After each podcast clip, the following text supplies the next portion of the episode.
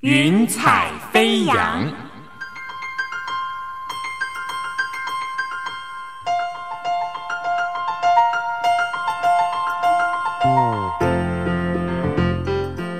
让每一朵云彩的生命牵引着你心灵的飞扬。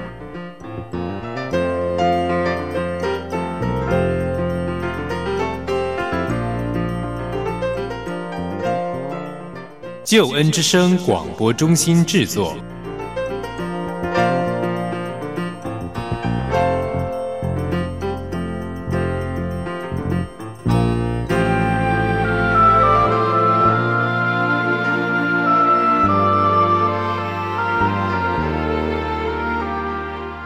欢迎收听由台湾救恩之声广播中心所制作的生命故事集《云彩飞扬》。我是静怡，邀请你听听别人的故事，想想自己的生命。朋友，你可以想象有一个人，大家称呼她大公主，她是如此的优雅斯文，但是结婚之后呢，却遇到先生不只是信用破产，甚至到后来还到地下钱庄借钱，有这些欺骗的行为，以至于后来离婚收场。大公主要怎么样去面对这种种的一切？又怎么样带当时才小五的孩子呢？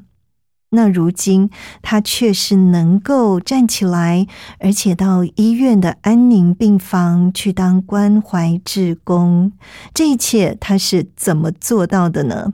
我们来问问今天的 VIP 金敏如，Hello，敏如，你好，你好。刚才说到你是大公主，这是怎么样的一个称呼呢？呃，我想这个大公主真的是呃，大家可能从我的外表来看，是认为我应该就是一个呃非常养尊处优，然后在一个很无忧无虑的环境长大的吧。嗯嗯，是。所以从外貌看到你的气质、谈吐，还有所有的这一切，觉得你应该过得非常的幸福。但是。我觉得大家很难去想象你背后的这个故事，所以你是在什么时候开始发现先生有点不对劲的状况？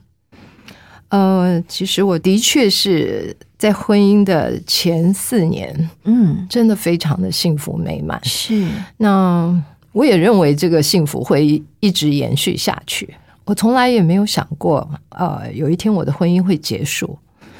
那但是呢，我觉得人生没有永远的一帆风顺嘛。嗯，那我先生大概就是从结婚第四年那个时候，因为他自己开工厂，他野心很大，他想要自己做生意当老板。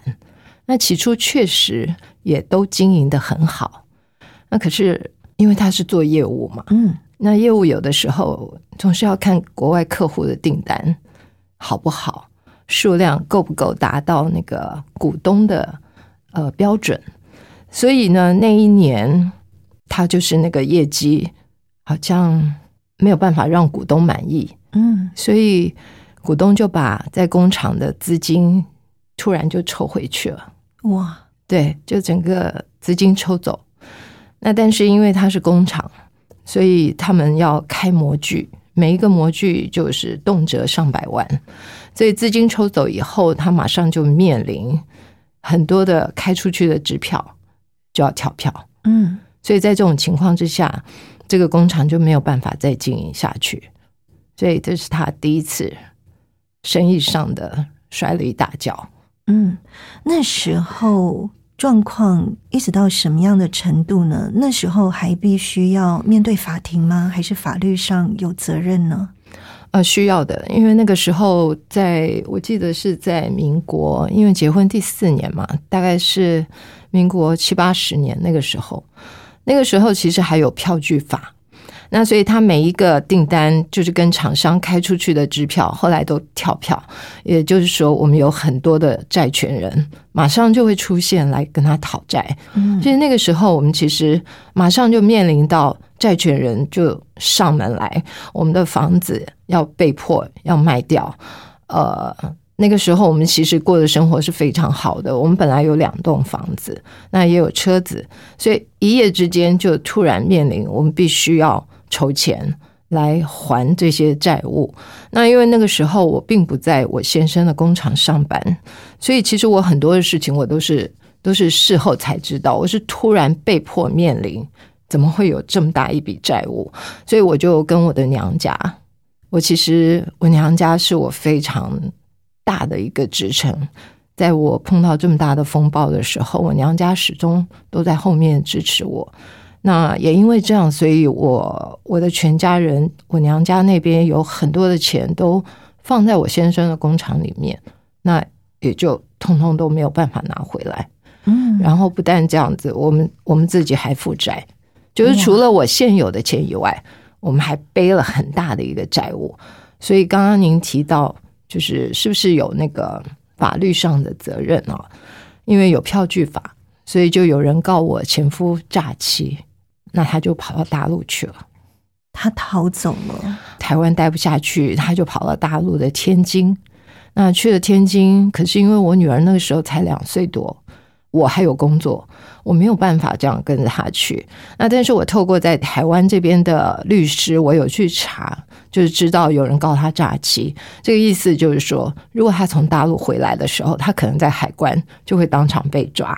所以我就跟他讲说，那时候我们还有联络，我就跟他讲说，那你暂时不能回来。那就这样，他在天津待了一年半的时间。所以那个时候是我自己在带我那个很小的两岁多的女儿。这真的是难以想象，因为刚才我们说敏如，大家叫你大公主，可是你说一夜之间突然间就发生这样子的事情，所以这个人生呢，好像风暴一下就来了。你刚刚提到说你没有跟着去大陆，因为你自己本身有工作，而且应该那时候还是不错的工作，对不对？对，其实呃，整个说起来，我从从小到学业到工作一路都很顺利啊。那我的工作的话，在当时是在，因为我大学是学西班牙文，那我的工作是在南美洲一个智利，相信大家都知道，智利这个国家它驻台的办事处，我在那里上班，所以它是一个外国驻台的机构，所以我的收入呢，相对是。比较好的，嗯嗯，所以也因此，嗯，在那个时候我并没有想到我要辞掉我的工作。那我觉得这个也对我后来的整个经历有很大的一个帮助。是是，我们想再请问敏如，就是请你再回想一下，在那个时候。你跟先生之间有什么样的联系或沟通的方式？对于后续的处理，你们那时候有怎么样的一个想法呢？呃，他在天津的那个一年半中间，其实我一直有尽力在维系我跟他之间，还有跟我女儿，还有跟我婆婆之间的关系。就是虽然一年半其实蛮蛮久的，对。那但是这中间呢，我曾经带我女儿跟我婆婆去天津去住过一个月哦，是住在当那边的酒店，那就是也让她看看女儿啊。那我婆婆也很想念她儿子，所以那个时候我我的心愿，我的念头就是希望这个噩梦可以赶快结束，就是这个债可以赶快把它还掉，我们的支票那些债权人可以放手。不要让我们一直过着这样被讨债的日子。然后我先生他可以赶快回到台湾来重新开始。我那个时候的想法就是，我觉得碰到风暴没有关系，但重要的是可以重新开始。嗯，你的心态要很健康。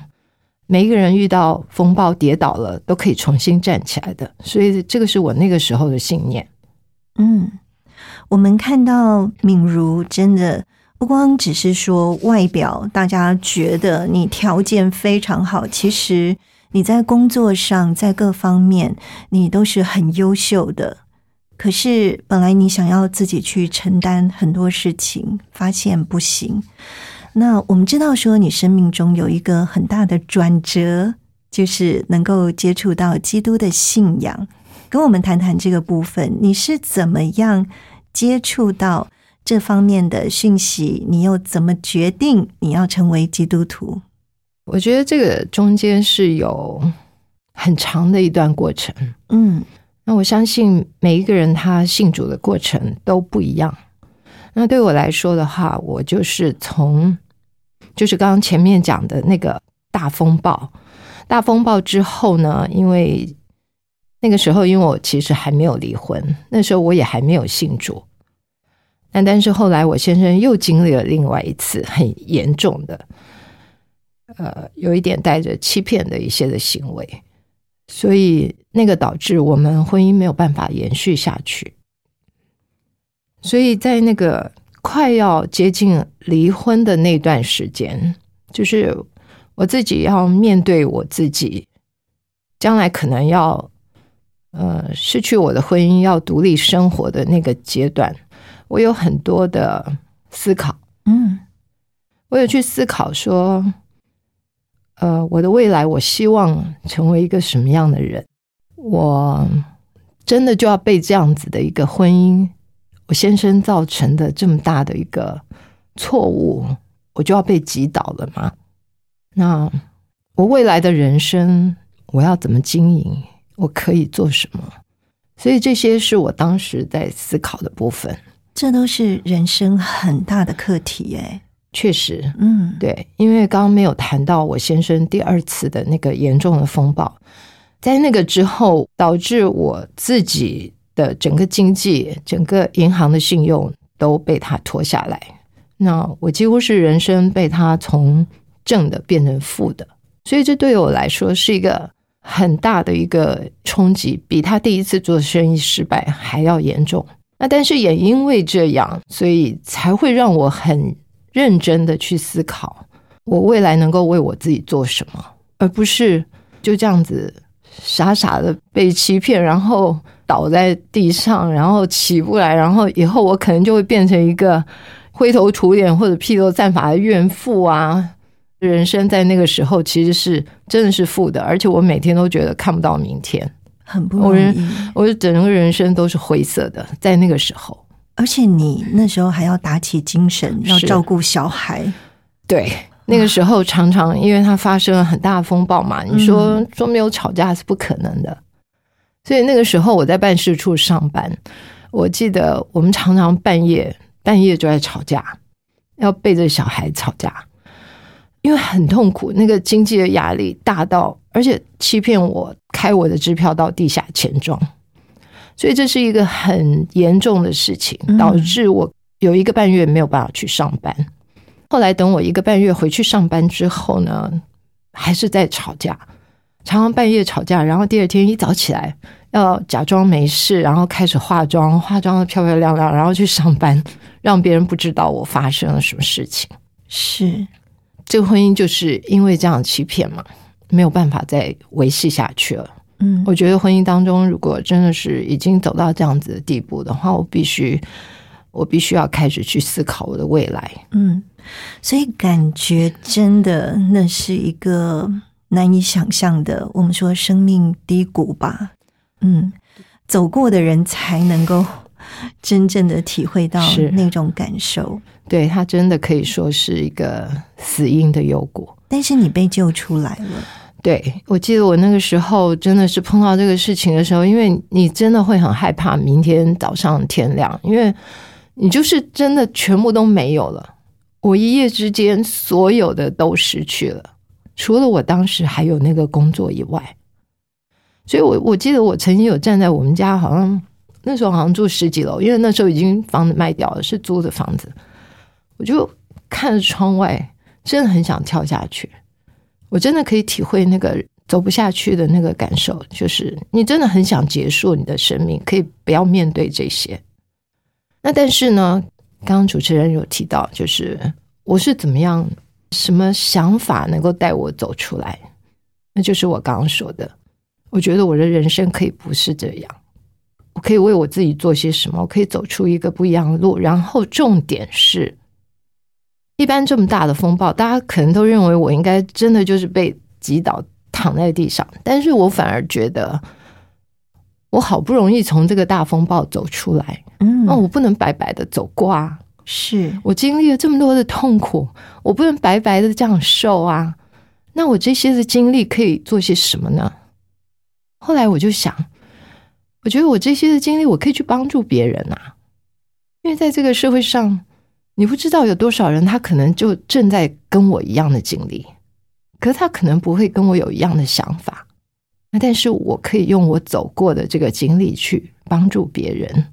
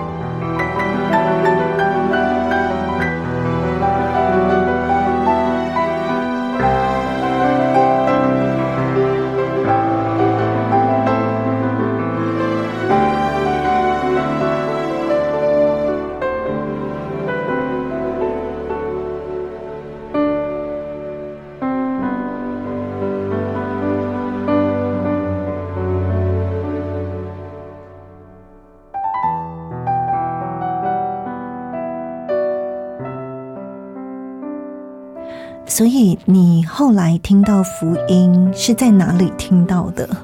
也蛮奇妙的，就是我听到福音，应该就是在我那个时候准备要离婚，然后我觉得很奇妙的，就是我正在思考我将来能够做些什么的时候，我就看到那个中山北路的马街医院，他就在招那个志工，而且那个志工是很特别的，是协谈中心的平安县的志工。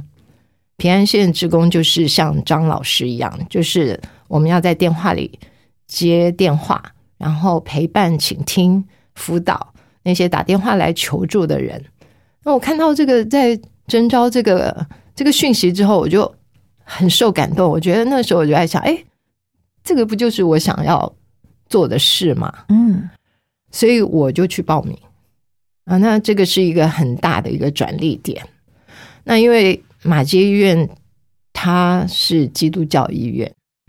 我后来就很顺利的通过他的几个阶段的训练考试之后，我就进去服务在马街医院。那跟我一起，我那时候是在礼拜六的早上去接电话。那跟我同样在礼拜六早上的那些职工的哥哥姐姐啊，因为我是新生嘛，他们都是基督徒。对，所以其实。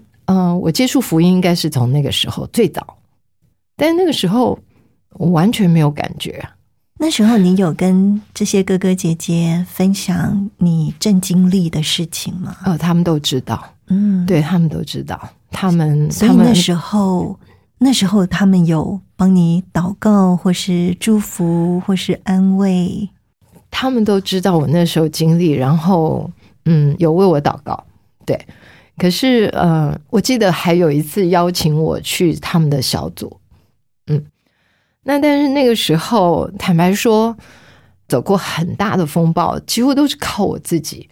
我觉得这不是靠我自己的毅力吗？嗯，就是因为经过这么大的风暴，我觉得那个是把我里面那个韧性有激发出来啊。我就觉得，啊，你们在讲些什么东西啊？你你们讲的那个神，好像听起来都不存在啊。然后对我来说，就是一个很虚幻的东西啊，我也没有办法感受到，我也摸不到，我也看不到。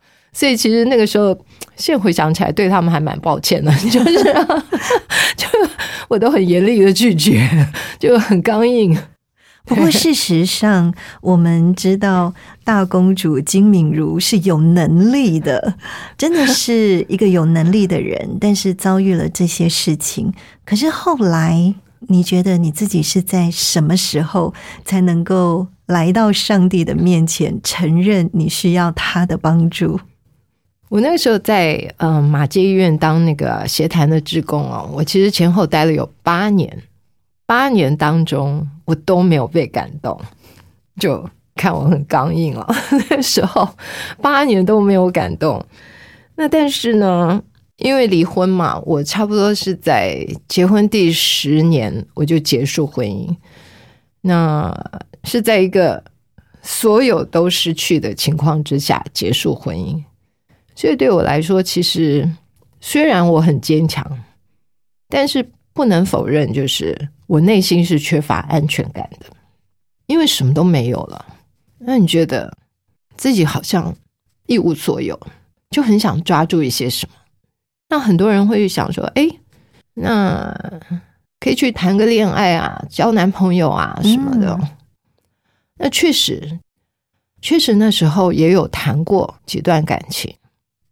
那但是我觉得，在那个时候，我自己在感情上面的。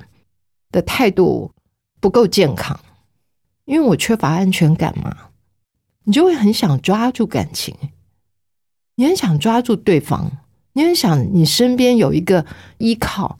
因为我的前夫曾经是这样对待我，我觉得对我来说，我很想要有一个感情是可以让我依附过去的，所以我把感情看得很重。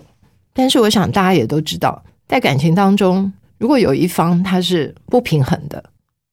其实那个感情是很快就会死亡掉，嗯，那我那个时候就是那样，我就会很想要去抓住对方，你知道那种就是就是大家所谓的常会打电话呀、查情啊，然后就希望他可以花很多时间来陪我。所以在那个过去的几段感情当中呢，当然有一些是我选择离开对方，那但是刚刚主持人有提到我问我说。呃，那个关键点就是怎么会到神面前？那就是在最后的一段感情。那那个感情大概持续两年嘛。那我付出很多，可是呢，我觉得哎，好像理所当然应该可以走下去嘛。但事实上，他年纪比我小很多了，我心里隐隐也觉得好像又不是那么合适。可是你觉得不合适，但你还是想要抓住他，这就是那个时候我的那种不健康的心态。我只是想要一个感情来慰藉我，可是我觉得我我却没有察觉到说，其实这个感情慢慢已经在变质，对方已经在开始退后，我却不知道。所以一直到有一天晚上呢，我当时的那个对方他就很无预警了，他就说他觉得跟我在一起不快乐，哇，就这样三个字不快乐。我觉得对我来说是一个，嗯，又是一个冲击。就想我到底做了什么？我怎么会让他不快乐？我对你那么好，你怎么这么狠心可以告诉我这句话，而且这么绝情？那但是因为我个性就是那时候已经很坚强了嘛，就觉得很要面子啊，就觉得好吧，那你要走，那就走好了。所以当时就很潇洒的就跟他讲：好，那我们就分手吧。嗯，所以你说你那时候虽然心里很空虚，但是外面的行为却是很强悍的，要走就走，这样就分了吗？应该是说很潇洒，就自以为的洒脱，真的就分了。对，但是呢，我就很后悔，嗯，然后又觉得很后悔，又很想去挽回，于是呢，我就去找他。没有特别的通知去找他，我印象那天就是远远的这样看他走过来哦，我就觉得他那个脸非常的冷漠，完全不是我以前看到的那个样子。嗯我觉得最打击我的就是我看到他戴了一条项链，脖子这边，那那个项链。你一看就知道，那个一定是女孩子送的项链，那绝对不是男生自己去买来戴的项链。看到之后呢，其实我也蛮冷静的啦，就把我想要问候他的话，我就说出来了，就然后我们就再见。转身之后呢，我就觉得我好像有一半的那个灵魂好像醒过来，但那天晚上呢，我去了我大学同学家。这个大学同学呢，就是当初我在马街的八年接触基督教之后，带我去现在的台北基督之家很关键的同学，嗯就是他。哇，他曾经也带我去过基督之家，去过主日，可是那个时候我都没有感动。那但是在那一天我受到那个打击之后，我就打电话跟他说。我可不可以去你家聊一下？嗯，因为他知道我的事情，所以那天晚上呢，他就招待我在他们家，就是准备了一些小菜啊，然后还开了一瓶酒，然后就整个晚上都在听我，都在看我在哭。哭完回家之后呢，我就好像突然醒过来，我就看到我自己那个很卑微的那个样子。哇！我就觉得，我怎么会把我自己活成这个样子啊？为了一段感情，而且人家已经不想跟你在一起，都已经跟你说他不快乐，然后你还去扒着他，你为什么要把你自己弄成这样？你没有必要啊！你有你自己的条件，你的价值，是你是一个有价值的人。嗯你的价值不在于这个男孩子他怎么对你，对，你为什么可以把你自己的价值放在别人的手上，让人家来践踏？这是一个很大的一个关键，把我带到神的面前。嗯，哇，真的是很不容易的旅程。因为离婚的时候跌了好大一跤，但是觉得靠自己的力量爬起来，但是后来再跌的时候，那个可能就是连以前的那种伤痛哦，也许都加上来了。但是我们今天看到敏如回复大公主的样子，真的不一样，非常的开朗，非常的明亮。在这个过程当中，我们相信上帝对敏如是有很大的帮助。什么样的帮助呢？我们先来听一段音乐，稍后回来哟。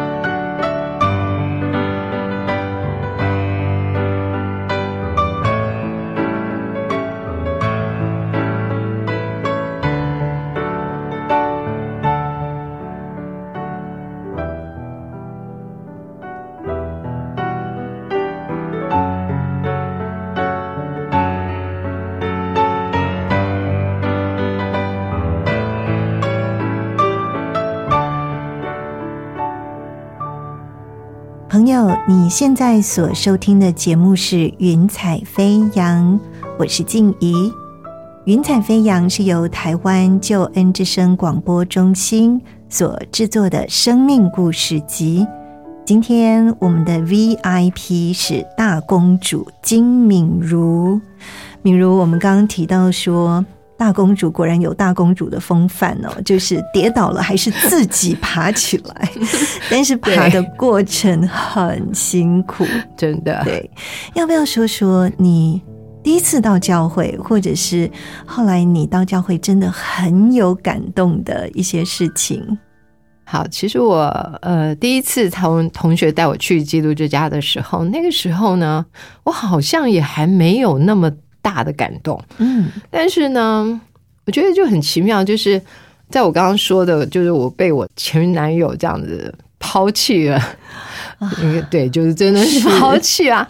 抛弃之后，我那天晚上跑到我这个大学同学家去跟他哭诉了一整个晚上之后，我就觉得我好像醒过来，我就不知道为什么，我突然好想去教会哦，嗯，不知道为什么。你就是觉得我好想去啊，很单纯，其实没有理由，就是想去。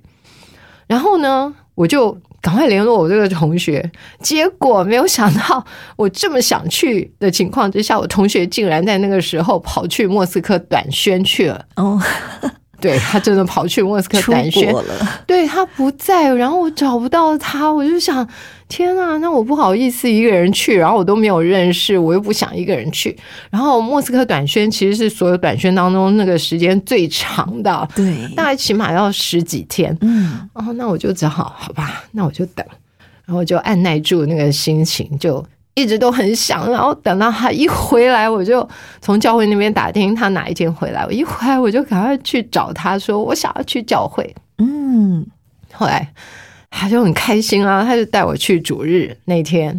哇，我就记得那天早上我在主日，我就哦，整个听诗歌就哭稀里哗啦了，就那个时候就觉得 我要留下来。嗯，我觉得我的心好像就这样就被安慰。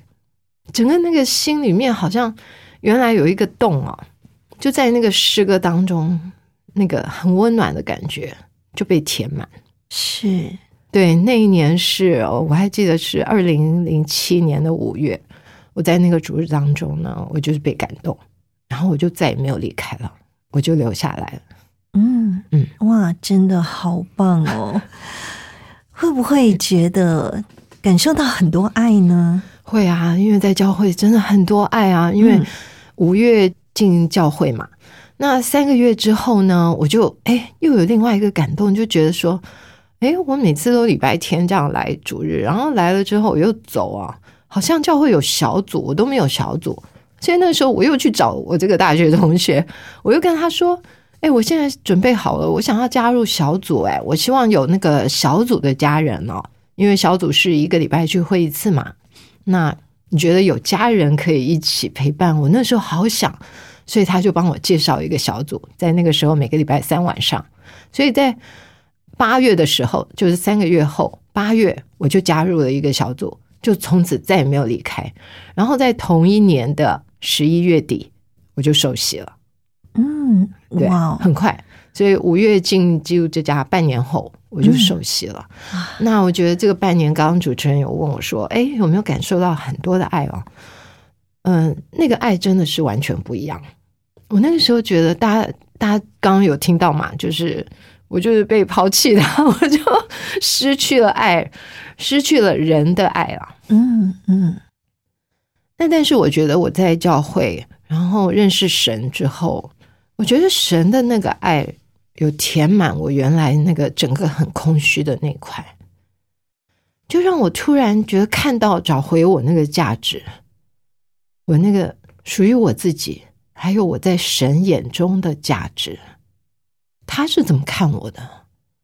他不会去看我过去走过的那些那些经济上的这些的风暴，他不会去看我说我曾经嗯一无所有，曾经是负的。他也不会去看我说：“哦，我曾经失去了人的爱，可是他是很爱我的。我在他的里面是是无价的，所以我那时候就觉得，哦，我找到了我要的东西，我不会再这样子很卑微的去攀附，去要紧紧抓住那些人要给我的那些的实质的一些东西。当然，我们不能否认说，在现实当中有一些确实还是很需要的，但是我不会把那些的价值看得像以前那么重。嗯爱情啊、金钱啊、名誉啊，这些都是我过去看得很重的，因为我曾经都拥有过。可是我觉得在在慢慢信主的这几年当中，我觉得神只有让我越来越明白，就是其实，在他的爱里面，在他的里面，这些东西都不会缺乏的，是，不会是都要靠我们自己去努力抓来的。对对，所以我们今天才能看到眼前的这位大公主，不再是自己撑在那里的大公主，是，而是真的很怡然自在，然后被爱充满，非常喜乐的一位真正的大公主。对，感谢主。对以前真的撑的好辛苦啊。嗯，而且我们发现，其实一个人被爱充满之后，他就很想把爱分享出去。是所以，敏如要不要跟我们谈一谈，你怎么会想要到像安宁病房，或者是到呃一些其他的医院去当关怀职工？我觉得这个部分啊，真的是，我觉得在我信主以后，我真的很感谢主啊。就回头去看，从我以前走过的这些路，就是我，我觉得上帝把我带到马街医院。那个时候虽然我还没有信主嘛，大家知道那个时候我很刚硬的，也不相信。可是，在那个八年当中呢，我的志工的内容就是关怀辅导，那有受过八年的训练。所以我觉得，在那个八年的时间当中，上帝一直在训练我，他已经在培养我了，所以让我在我的心里面始终都有一个很愿意去关怀、陪伴别人的这样子的一个动机。马街的那个八年之后呢，在我信主之后，我很偶然的机会认识，就是癌症病房的院长，嗯。他自己有创办一个小的教会，他是长老。他的太太是牧师，他的负担就是把福音带到肿瘤病房跟安宁病房，是。希望把这个福音能够带给那些在重症病房里面的病患还有家属。嗯所以他就邀请我加入他的信望爱团队。那我觉得那时候我就很被他这个信念感动啊，也刚好是我想做的。我早期一开始进去是在肿瘤病房。那我们主要就是两个两个进到病房之后，就先关心一下病患，那同时也会去关心家人，因为有的时候家人比躺在那边的病患更需要被关怀。真的很需要。对，因为他们面临的压力实在太大了。对，那如果他们愿意的话，我们会为他们做祝福祷告。嗯那当然，这个部分要尊重，因为毕竟病房里面不是每个人他的信仰都不一样嘛。对，所以我们主要做的是这一块。后来后期就是院长他就问我说：“哎，敏如你在那个肿瘤病房很多年了，那我在那边也受到灵性关怀的装备训练。”后来他就问我说：“哎，你要不要转到那个安宁病房？因为受过灵性关怀训练了，所以可以到安宁病房去服侍那些病患。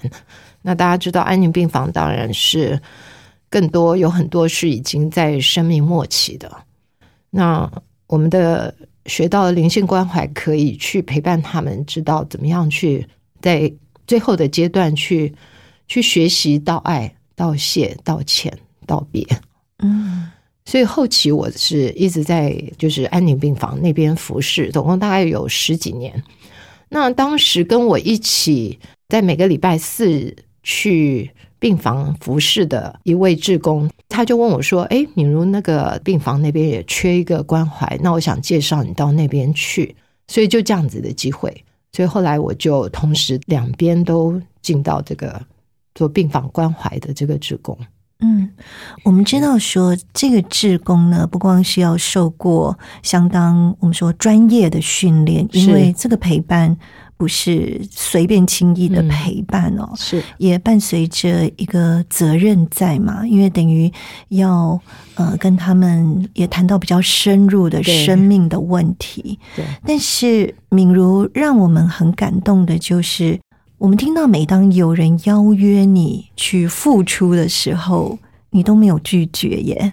所以这个感动，你觉得是从哪里来？还有就是你在呃服侍的过程当中，你觉得上帝怎么样加添你的力量？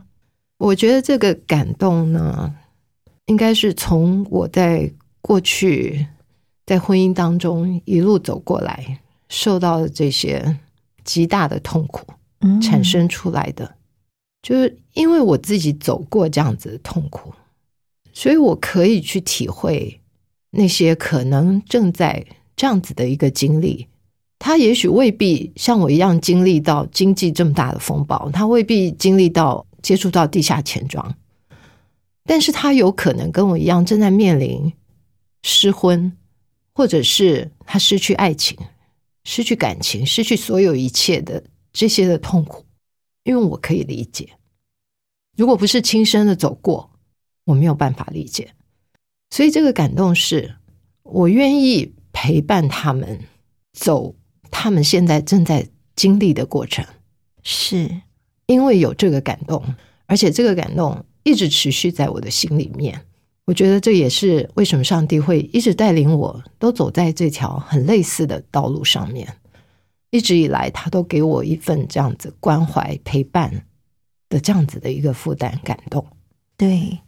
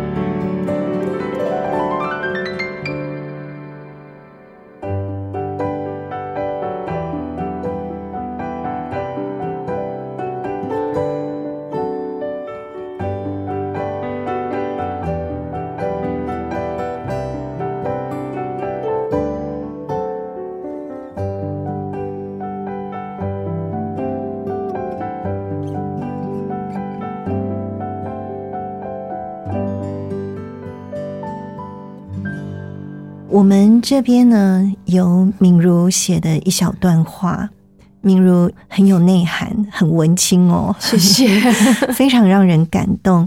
那在这边呢，跟朋友分享敏如她写下的这段话呢，她说：“神的爱陪伴我走过对人生的怀疑，也走过极度的空虚，总以为人能够靠自己的努力成就一切。”殊不知，赏赐的是耶和华，收取的也是耶和华。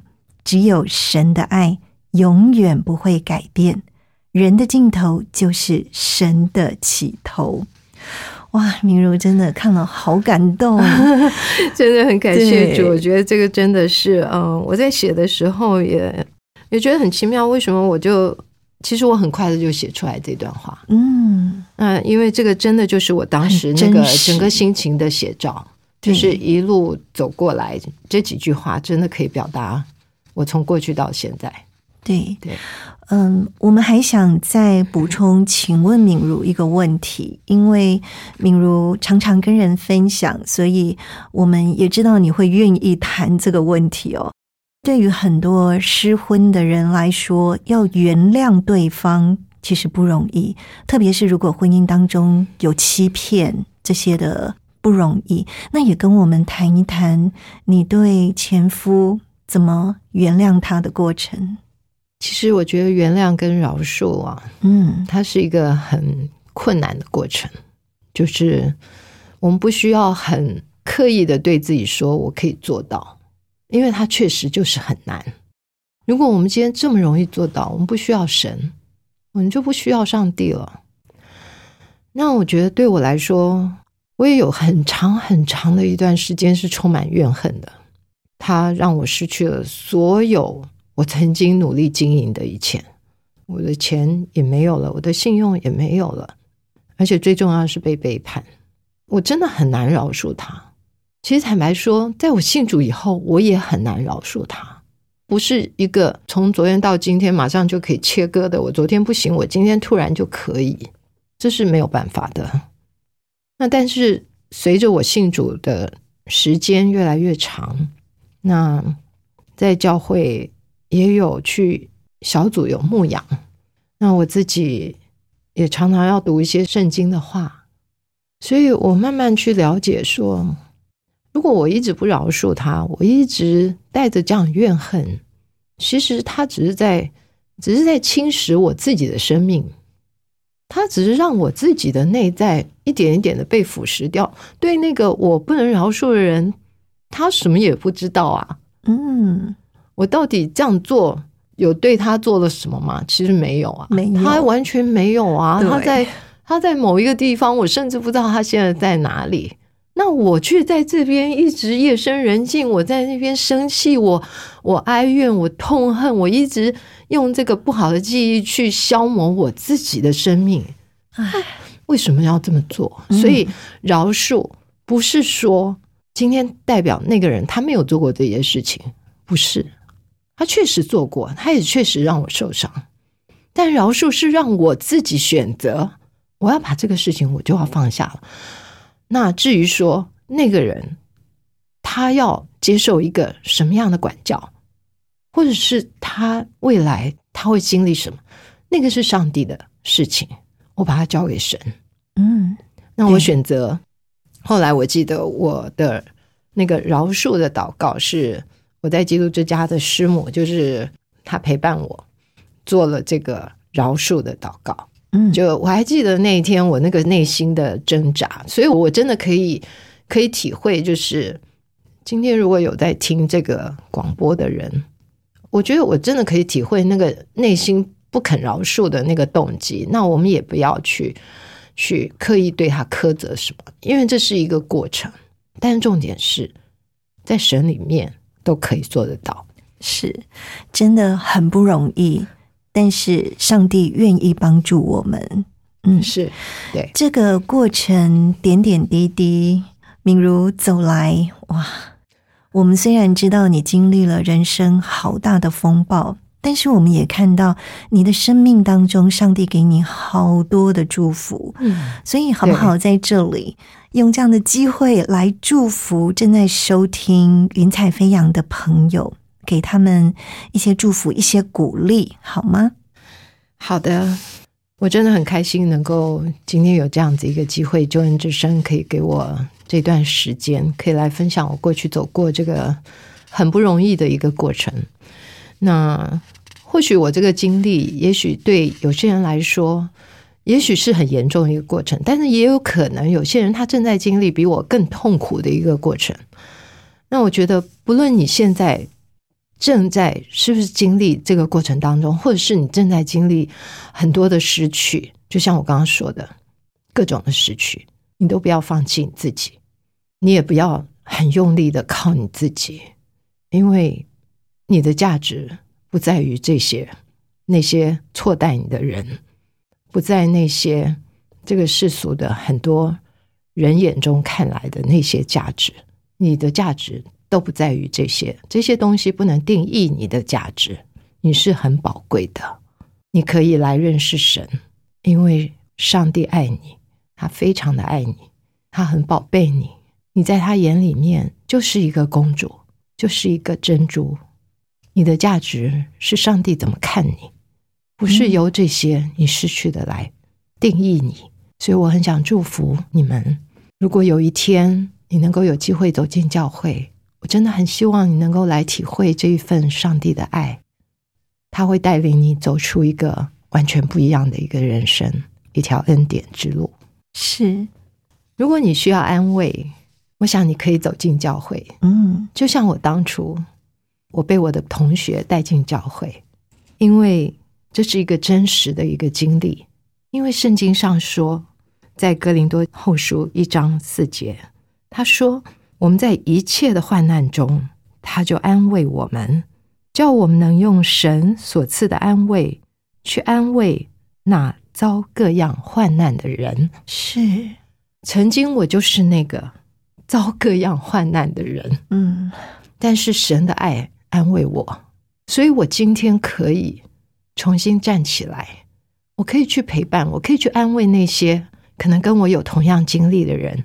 所以，我如果能，你也可以。是，所以鼓励大家，如果你愿意，你给自己一个机会，你试试看，你进到教会去感受一下神的爱。哇，好棒的分享！今天我们非常谢谢 VIP 大公主金敏如给我们的真情分享，敏如，谢谢你，谢。谢你，谢谢主持人，谢谢大家。耶和华是我牧者，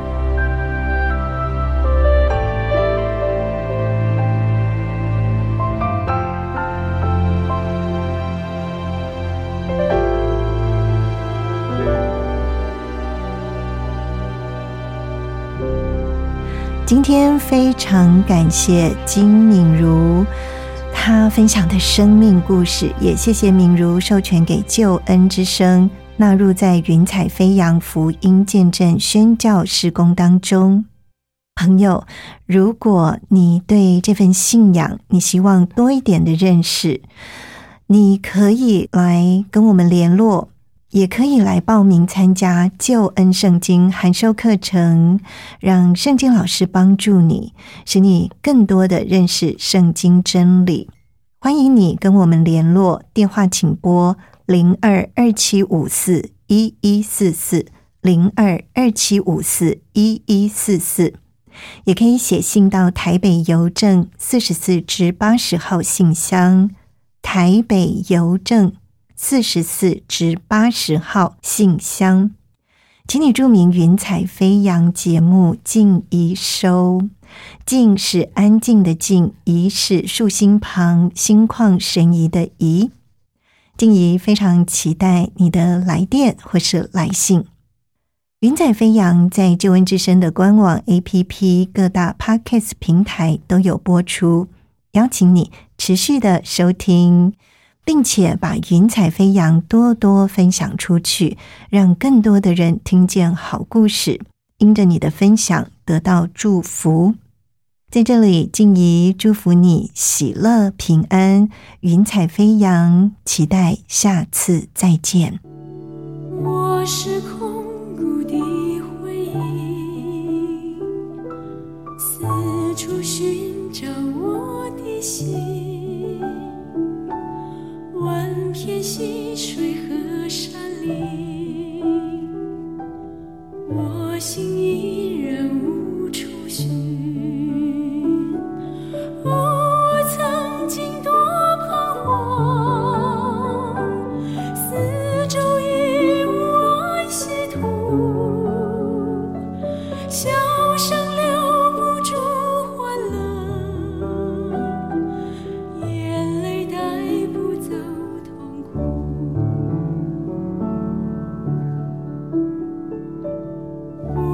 生命不息。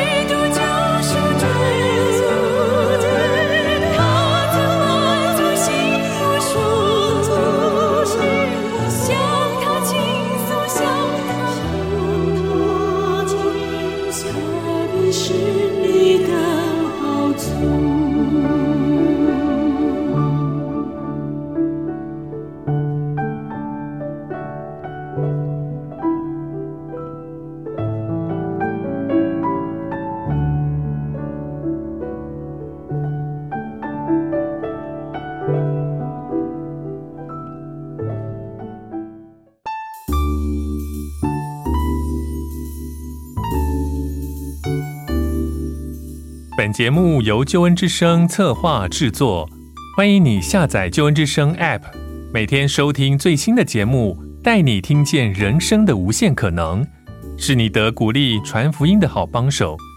立即使用救恩之声 app 为自己为别人领受上帝的救恩之声。